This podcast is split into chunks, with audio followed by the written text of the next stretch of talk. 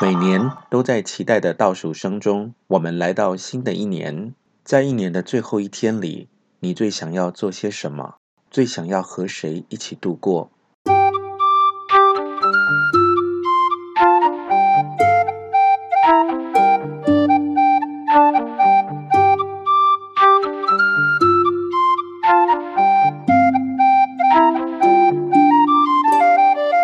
欢迎收听李俊东的《借东风》。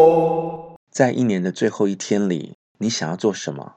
全球的疫情仍在进行中。关于新年的祈福，希望疫情退散，是大多数人心中的渴望。如果今天不只是一年的最后一天，而是世界的最后一天，势必会引起大多数人想要豁出去的内心躁动。各地跨年倒数的晚会上，群星歌舞的画面年复一年。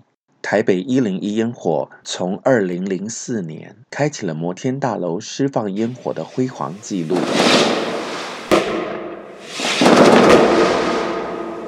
截至目前，看不见终点的疫情，明天与无常，究竟哪一个会先来到？但焦虑与不安并不能解决问题，重要的是好好过日子。同时也学习让日子好过，把每天都当成最后一天来好好珍惜，把握眼前，享受生命的当下，懂得欣赏并接受我们生命里的所有变化，让人生没有遗憾。我来说一个故事。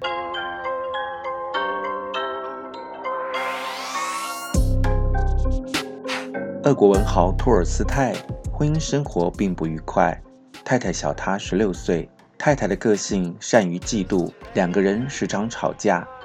太太甚至会变装跟踪他。托尔斯泰写了一本日记，专门记录太太的过失，把婚姻的不愉快全部推给他太太。当托尔斯泰的太太发现了这本日记，不但把它烧掉，自己也开始动手写日记，而且也把一切的过错都归咎给托尔斯泰。还出版了一本小说《谁之过》，将丈夫描述成为残忍的魔鬼，自己则是无辜的牺牲者。在托尔斯泰的眼里，五十年的婚姻生活简直就像是活在地狱里。为什么呢？因为他们不懂得设停损点，凡事都应该要适可而止。抛开二零二零的所有不愉快，伸出双手拥抱新的一年，说声嗨。乐于为周遭的亲友制造生活的惊喜，付出心中的温暖与爱，让幸福与我们同在。在一年的最后一天里，学会放下，准备启动新的一年。